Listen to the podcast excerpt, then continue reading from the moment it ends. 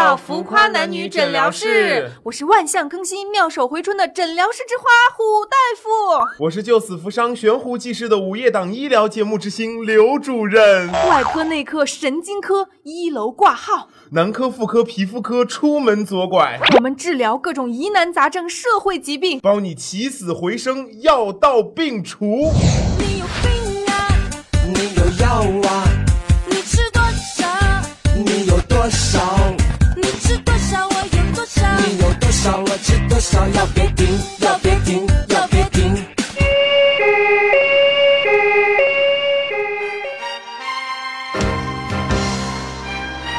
大夫、刘主任，你们好啊！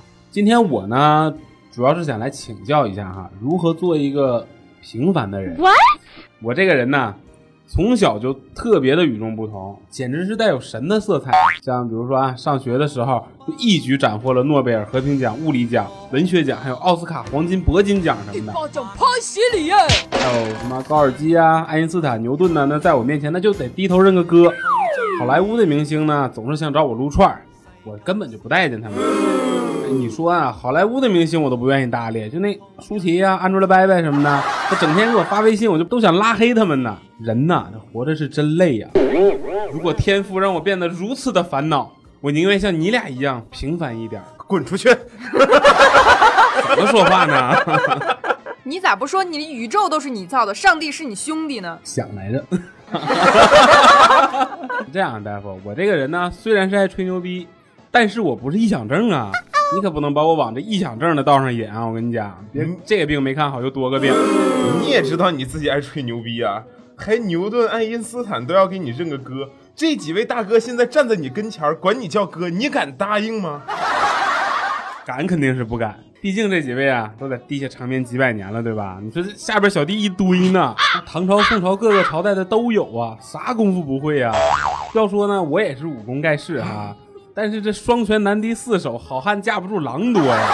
够了够了，你今天又不是来开同学会的，你吹啥牛逼？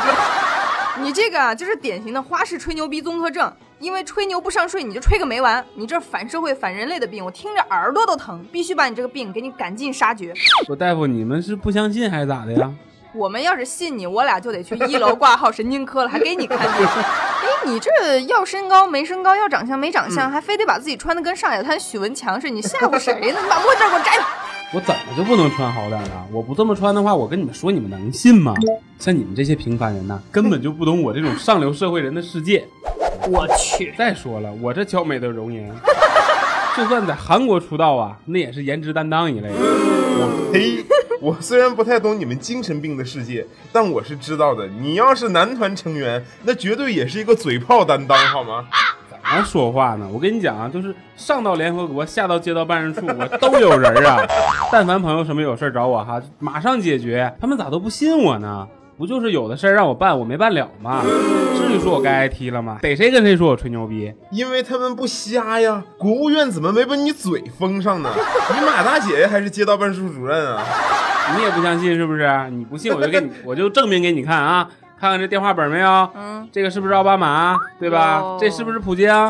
这个那个那个 NBA 那明星什么扣扣扣扣扣逼啊？是吧？呃，这个这个还有这个这个这那谁来的？对对对对对对对，是的，是的，你这名字倒是答对了，但是我就是好奇，你平时给奥巴马打电话是打手机呢，还是打座机？那那科比给你接你电话、回你短信，还倒不倒时差？刘主任，你拿根笔记什么呢？我不是看见苍老师的号码了吗？那等一下，我为什么要相信他呢？胡大夫，你信我啊，绝对靠谱。这事儿你就不用问胡大夫。我上周刚约他吃过寿司，汤老师啊最喜欢就是那个什么大葱卷寿司，他自己就吃五盘呢。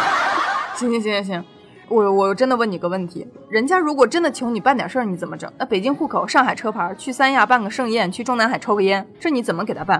吹牛这件事儿吹的容易，办事儿就难了呀。咱们就不说那么远的，我问你借个三五十万，你有没有？借钱了嘛啊？嗯当然，借钱这种事儿是原则性问题，帮忙可以，借钱是不行的。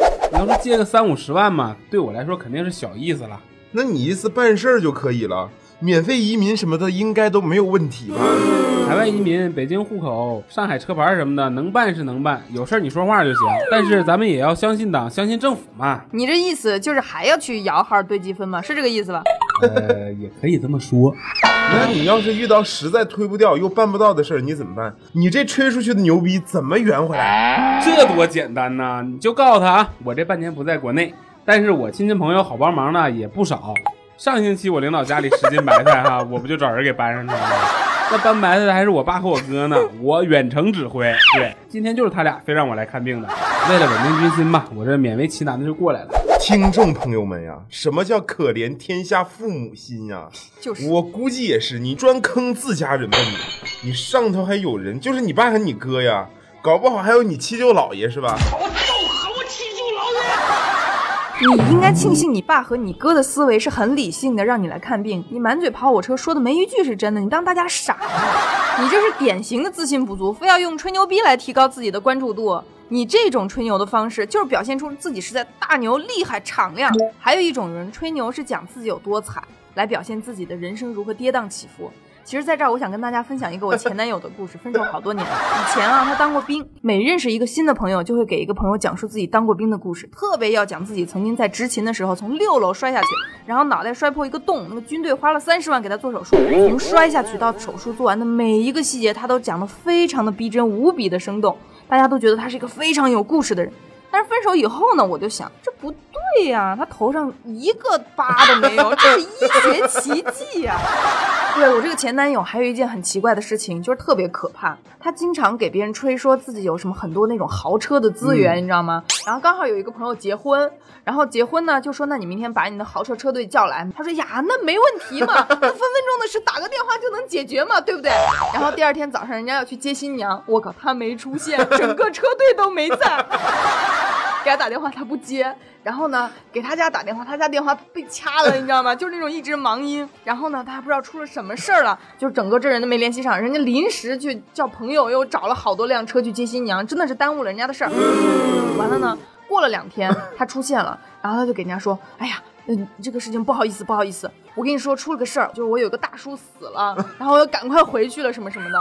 然后呢，嗯、大家说，哎呀，家里死人了，那就算了嘛，就不说了。结果过两天呢，就有人给他家打电话，然后是他爸接的，然后就说，哎，叔叔呀，你听说听说他那个大伯死了，你可不要太伤心。他爸说，谁死了？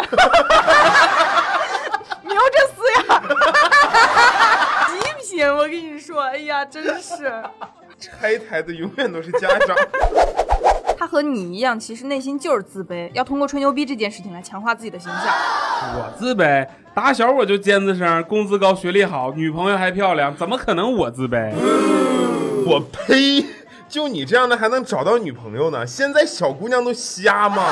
小姑娘好骗，你送几把花呀，租个专车，编个故事，一转身就高富帅了。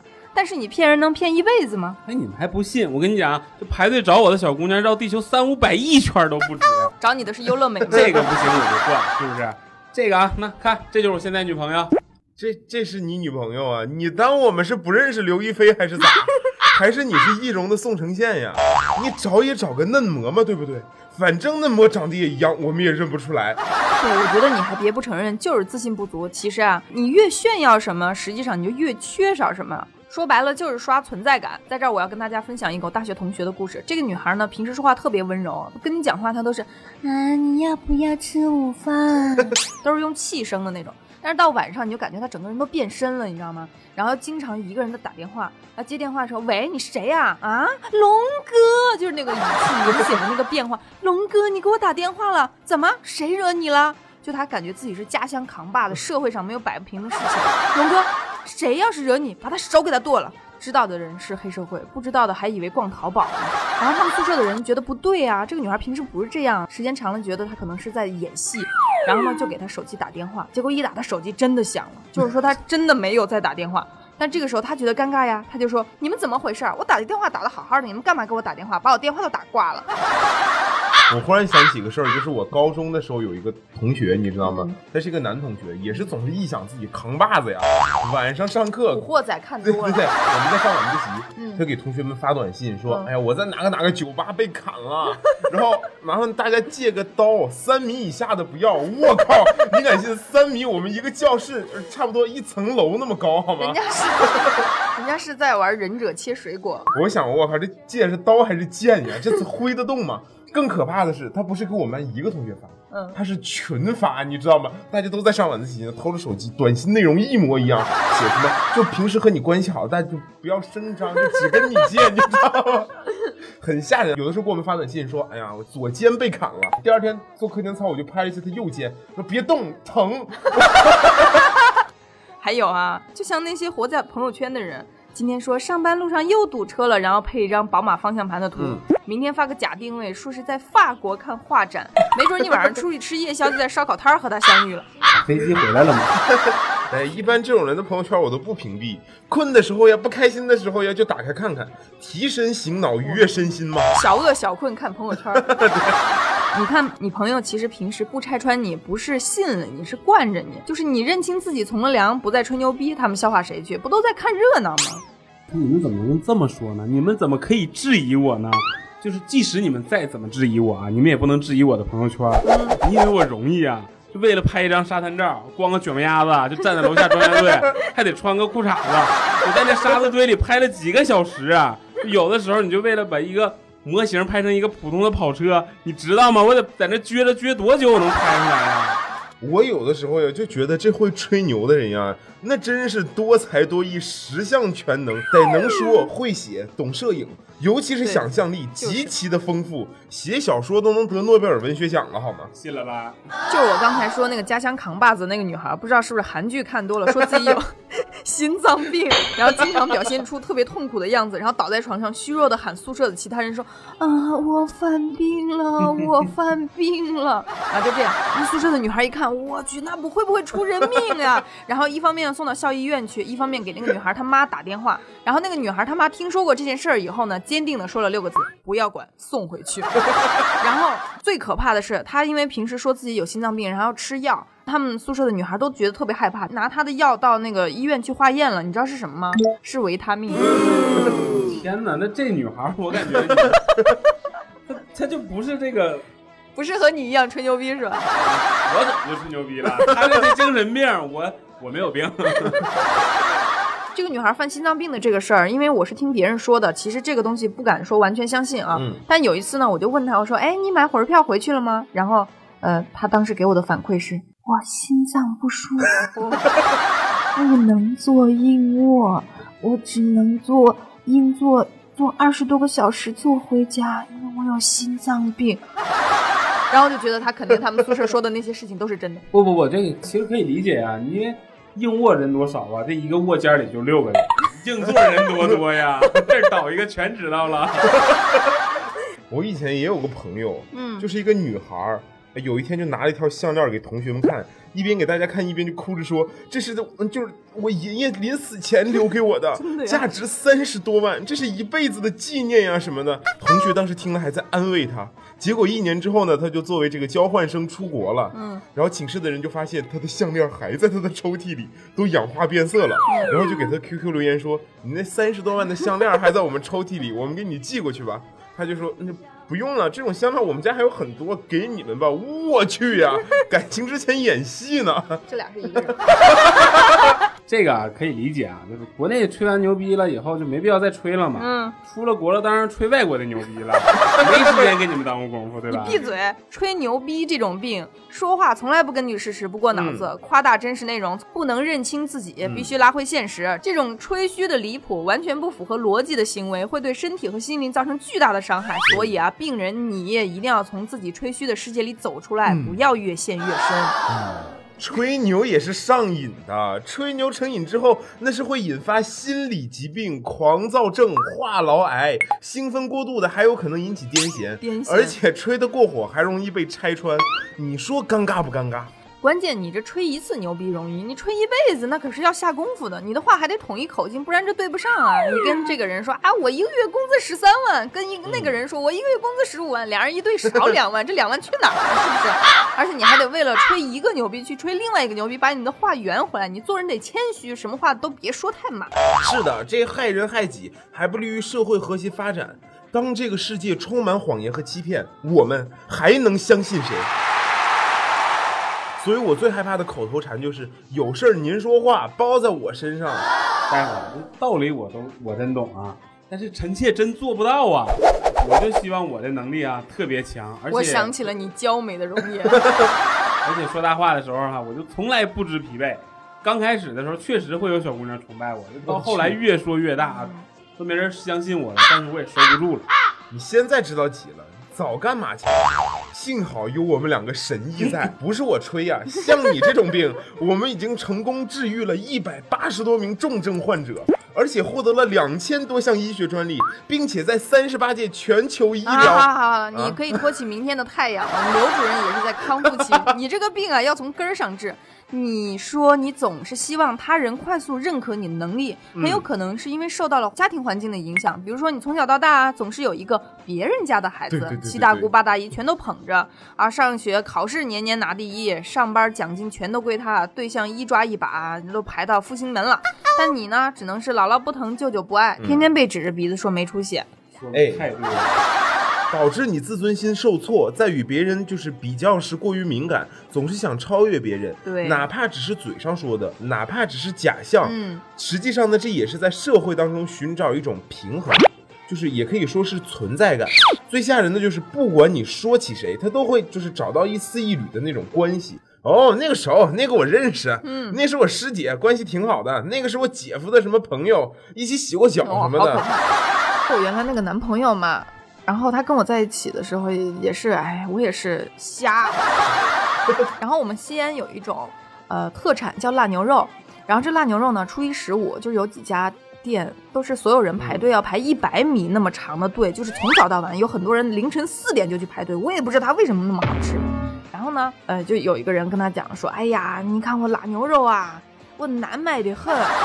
然后因为他我的关系，因为我家住在方上，所以我认识一些卖辣牛肉的回民，但我从来没有通过这种关系直接去买过。但是呢，他就表现出，哎，那你那让我谁我谁前两天给我拿了一百斤。然后我在旁边，我就觉得奇怪，他真的撒谎很牛逼的，他也不管我在不在旁边，他就撒这种谎，他就吹这种牛。然后呀，那你给我十斤嘛？但实际上我根本就没有拿，所以他也根本就没有，他只能说，哎，哎你那你咋不早说？你前两天俺奶过来全吃完了，一百斤腊牛肉啊，一个九十岁的老太太全吃完了，哎呀，我都要疯了，而且我就站在旁边，他就吹这种牛，这个画面也是很美的，老太太很拼吗？老当益壮吗？所以就是吹牛的人，长时间吹牛，你身边的人是会感到不舒服的。即便你刚开始交了这个女朋友，你吹牛吹的时间久了，那个女孩是会有尴尬症的，好不好？她慢慢就把它变成心里的一个疙瘩，就心里觉得这个人是不是脑残呀？第二个呢，就是补偿自我和降低焦躁感的需要。有的时候，你越是不自信呢，你越想让自己显得特别强大。有一个一定会牛皮吹破天的地方，那就是各种同学会。其实每个人生活中都有这样那样的不满意，但是就是要表现的自己特别幸福，什么老公有钱，儿女双全，呃，婆媳关系融洽，夫妻生活和谐。而且你知道吗？现在同学会啊，如果比如说要开豪车去嘛，对不对？嗯然后呢，现在很多女生啊，同学会快要结束的时候，在滴滴专车上面叫个宝马，叫个奥迪，说：“哎，老王你就人家司机打电话过来，哎，老王你来了，行行，我马上就过去。不好意思啊，我们家 司机来接我了，我先走了。哎，你看底下那辆宝马叉五就是我们家的，有意思没意思？今年春节我就这么干。其实男人嘛，平时和朋友喝喝酒、吹吹牛也是可行的，侃侃大山，畅想一些这个大好青春。但什么是幻想，什么是真实？你心里必须跟明镜似的，虚荣心最不值钱了，还可能害死你。对，要学会审视自己，掌握认清楚自己的能力，不要别人吹捧你几句就随口许下那些做不到的承诺。当然了，治好这个病也不是一朝一夕的事儿。平时呢，让家人呀、朋友也都配合你治疗，不要搬白菜了。对，及时的提醒你，给你两耳刮子，把你拉回现实，啪啪脑洞适当的关一关，开太大容易受风啊。好了，你到哪儿去签个字儿，把药领一下。哦，谢谢那个胡大夫、刘主任啊，嗯嗯以后回去别吹牛了。我争取争取。那如果还实在不行的话，记得要回来复诊。嗯，复诊不收挂号费了吧？嗯，依旧收的。你怎么变成了占便宜的病了？上次没治好啊。行了行了，那今天就到这儿吧，你回去好好改造，争取别再犯了。咱们浮夸男女诊疗室的宗旨是廉洁行医，不收红包，为党为民为病患。德艺双馨，造福世界，利己利人利苍生。嗯，对，再见。什么再见？记得订阅我们浮夸男女诊疗室，广告都不打一下。对，然后那个挂号费记得还是要收的，好吧？对呀、还有啊，就是大家如果有什么身边的朋友，哎，对我上回看到有一个留言是这样讲的，说大夫能不能治治我女朋友的病？你光这样说是没用的呀，你得告诉我你女朋友什么病啊，对不对？胡大夫，我看了，女朋友漏气他要治的是他没有女朋友的病。我以为你女朋友漏气了，漏气了得找修鞋匠好吗？好了，那今天就是这样啦，呃，下个礼拜再见吧，嗯拜拜拜